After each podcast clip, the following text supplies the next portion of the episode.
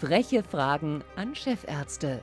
Der Gesundheitspodcast der Zentralklinik Bad Berka. Herzlich willkommen zum ersten Podcast der frechen Fragen im Jahr 2022. Unser Thema äh, ist Epilepsie. Jährlich erkranken in Deutschland 40 bis 70 äh, Menschen pro 100.000 Einwohner an Epilepsie. Das Risiko im Laufe seines Lebens daran zu erkranken, dieses äh, Gewitter im Kopf zu entwickeln, liegt bei bis zu 4 Prozent. Und die Tendenz ist steigend, denn das Alter ist ein Risikofaktor. Über die Ursachen und Behandlungsmöglichkeiten sprechen wir mit dem Chefarzt der Klinik für Neurologie an der Zentralklinik Bad Berka, Dr. Albrecht Kunze. Herzlich willkommen. Hallo. Welche weiteren Risikofaktoren gibt es denn außer dem Alter? Also wichtig ist vielleicht, wenn man Epilepsie so betrachtet, dass man nochmal unterscheidet. dass Epilepsie ist eine Erkrankung, die mit einer dauerhaften Neigung einhergeht, epileptische Anfälle zu bilden. Das heißt, es ist eine chronische Erkrankung, man muss das abtrennen von einzelnen Anfällen, die wir alle mal im Leben erleben können und die eben dann auch vielleicht nur einmal auftreten. Aber Epilepsie ist eben gekennzeichnet durch das wiederholte Auftreten von Anfällen. Und äh, hierfür gibt es relativ auch klar Risikofaktoren. Insbesondere sind das eben Erkrankungen des Gehirns. Ne? Erkrankungen des Gehirns wie wegen eine Verletzung, also wenn man eine Hirnverletzung davonträgt oder aber auch ein Schlaganfall, ein Hirntumor oder eine Entzündung des Gehirns, eine Meningitis erlebt hat. Andere Formen von Epilepsie können auch im Prinzip nicht erworben, sondern schon praktisch mehr oder weniger angeboren sein durch genetische Veränderungen, also dass genau umschrieben, meinetwegen sehr eine Veränderung im Genmaterial stattgefunden hat, was dann zu einer erleichterten Erregung von Nervenzellen führt und damit auch Epilepsie ein Symptom ist. Das ist wichtig. Ähm, auch Stoffwechselerkrankungen sind möglich oder ganz neu hat man auch gefunden, in den, also neu ist jetzt vielleicht übertrieben, aber in den letzten 15 Jahren immer deutlicher äh, herausgearbeitet, dass auch ähm, Fehlreaktionen des Immunsystems Anfälle bilden können und dass man also praktisch ähm, Autoantikörper, also kleine Proteine bilden kann gegen Nervenzellbestandteile und dann die Nervenzellen im Prinzip so überreagieren und die Erregbarkeit sich ändert, man dann also auch aufgrund einer Fehlreaktion des Immunsystems Epilepsie, also Epilepsie entwickeln kann oder auch einzelne Anfälle entwickeln kann. Mhm. Es gibt unterschiedliche Arten der Epilepsie. Wie kann man die grob einteilen? Genau, die Einteilung der Epilepsien erfolgt eigentlich nach der Ursache, was auch eigentlich sehr plausibel ist. Und zwar unterscheidet man im ist das jetzt eine strukturell verursachte Epilepsie, das heißt, es gibt eine Veränderung des Gehirns, wie nach einem Schlaganfall oder bei einer Einblutung. Oder ist das eine genetische Epilepsie beispielshaft? Also gibt es im Prinzip hier eine genetische Veränderung, die natürlich in der Regel dann im ganzen Körper vorliegt, die aber Anfälle bildet. Oder äh, ist es eben so eine Autoimmun, was ich eben nannte, diese autoimmun vermittelte Epilepsie? Also man teilt nach der Ursache die Epilepsien ein. Ein großer Teil, das ist wichtig, äh, da kennen wir die Ursache gar nicht und dann verwendet man auch den Begriff unbekannter Ursache. Ein bisschen irritierend vielleicht erst, aber ist ganz wichtig, weil äh, man natürlich dann im Zentrum so immer wieder guckt, was ist die Ursache. Da muss man vorangehen und auch wissenschaftlich immer weiter gucken. Mhm. Und ähm, vielleicht noch wichtig, Epilepsien unterteilt man auch noch nach fokal oder generalisiert. Das ist auch was ein, ein, Begriff, der oft dann auftaucht und das bedeutet einfach, dass ein Anfall kann eben sehr umschrieben, sagen wir mal, in, in einer Hirnhälfte losgehen und das wird dann als fokal beschrieben und generalisiert ist in der Regel, wenn die beiden Hirnhälften gleich erfasst sind. Und aber ich glaube, die entscheidende ist, die Einteilung ist nach der Ursache. Mhm. Ähm, es klingt ja erstmal bedrohlich oder sieht auch bedrohlich aus, wenn man das schon mal gesehen hat, ähm, wenn jemand einen epileptischen Anfall bekommt. Was können denn Laien tun? Ich denke tatsächlich auch, so, so ein Anfall ist sehr eindrucksvoll und ähm, wichtig ist erstmal Ruhe bewahren, weil das, äh, glaube ich, macht jeden erstmal extrem unsicher, wenn man sowas auf der Straße erlebt. Ruhe bewahren und äh, den Patient ein bisschen in Sicherheit bringen ist wichtig. Also nicht die Bewegung unterdrücken, sondern ihn, wenn möglich, schon ein bisschen in die Seitenlage legen, vermeiden, dass der sich irgendwie selber verletzen kann. Aber was man nicht machen sollte, ist irgendwas im Mund stecken, irgendwie Beißkai, was früher auch mal äh, proklamiert wurde, nicht machen. Und in der Regel sind die Anfälle selbst limitiert. Das heißt, sie hören wieder auf. Und wenn verlängert ist, sollte man zügig einen Notarzt rufen. Aber wichtig ist erstmal den Patienten zu schützen und ein bisschen in Seitenlagen zu bringen und dann einen Arzt informieren. Mhm. Wie lange dauert das so? Genau, Anfälle sind in der Regel eigentlich äh, nicht, nicht sehr lange, dauern ein bis zwei Minuten in der Regel. Dazu gibt es auch so ein paar Untersuchungen und nur ganz selten kann es eben passieren, dass ein einzelner Anfall in so einen längeren Anfall, diesen sogenannten Status epilepticus, übergeht, dann geht das auch länger als fünf Minuten. Aber Anfälle, das kann man sich so, sind in der Regel ein bis zwei Minuten lang. Das kann einem aber auch, äh, wenn man das so sieht, sehr lang vorkommen. Genau. Ne? Das, ist, das ist auch, was wir erleben, so im Alltag, wenn man die Angehörigen fragt, wie lange hat das gedauert, wird das immer natürlich viel länger berichtet, weil es doch ein dramatisches, dramatisches Ereignis ist. Ne? Ja. Das ist typisch. Ja. Das ist wenn man weiß, dass man einen Anfall hatte, die Betroffenen wissen das ja selbst, das ja. ist äh, quasi aus dem Nichts. Ähm, was können äh, Betroffene tun, wenn es das erste Mal vorkommt?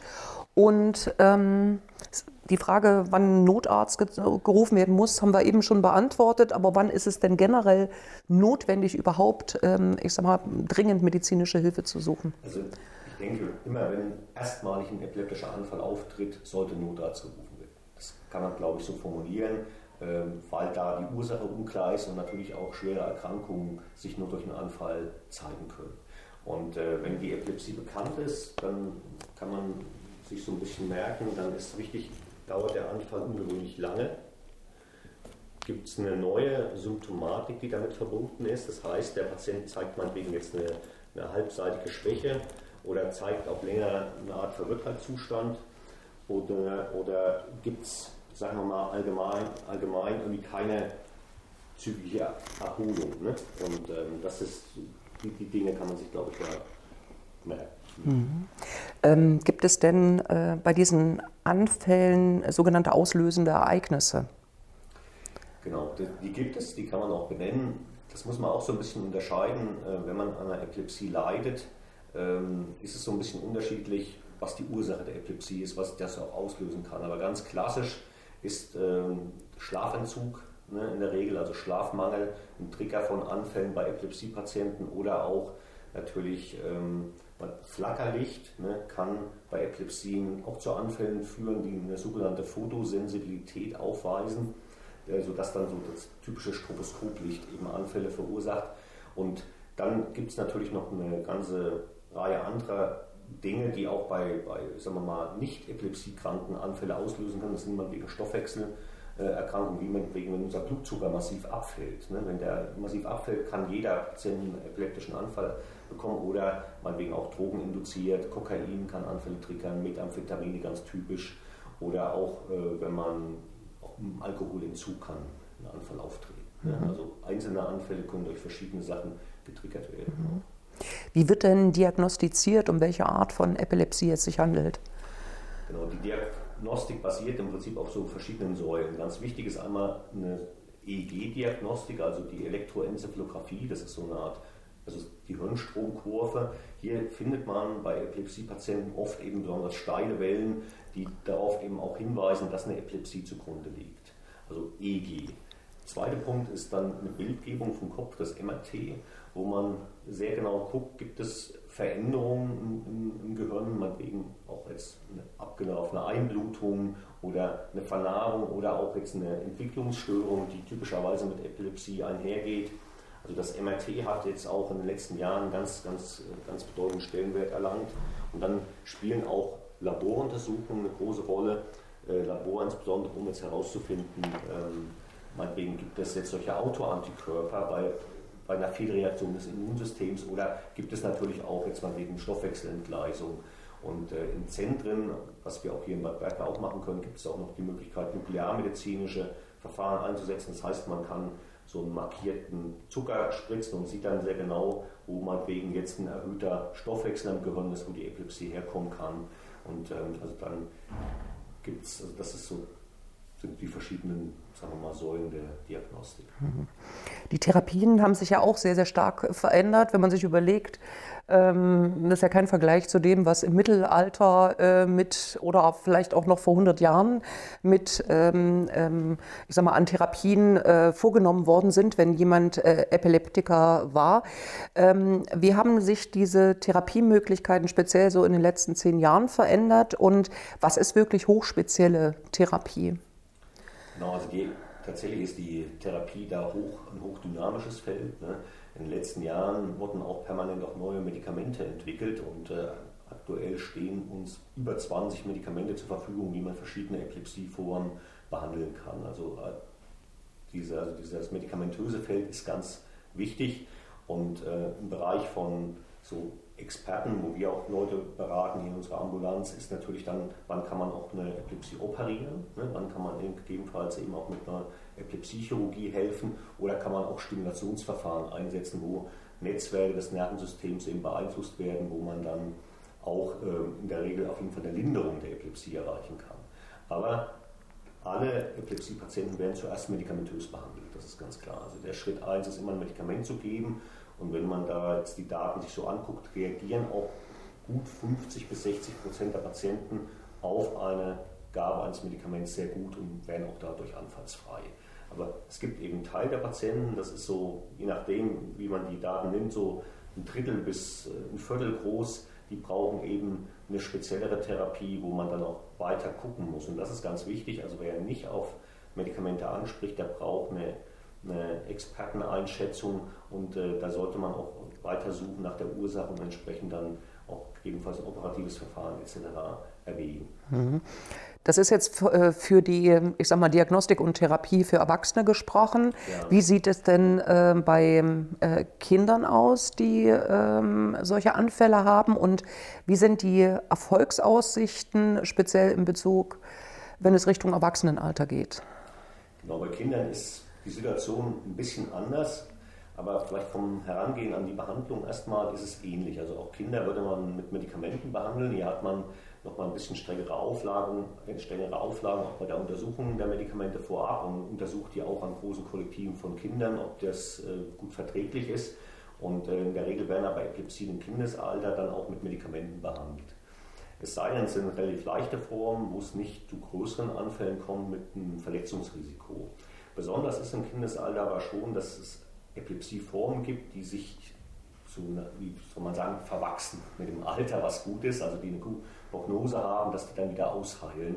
Und ähm, eine äh, Form ist dann zum Beispiel diese nach dem alten Begriff Rolando-Epilepsie, äh, die so im, im, im 10. Lebensjahr circa sich manifestieren kann und die dann oft sich wieder komplett zurückbildet und äh, die eine gute Prognose hat. Mhm.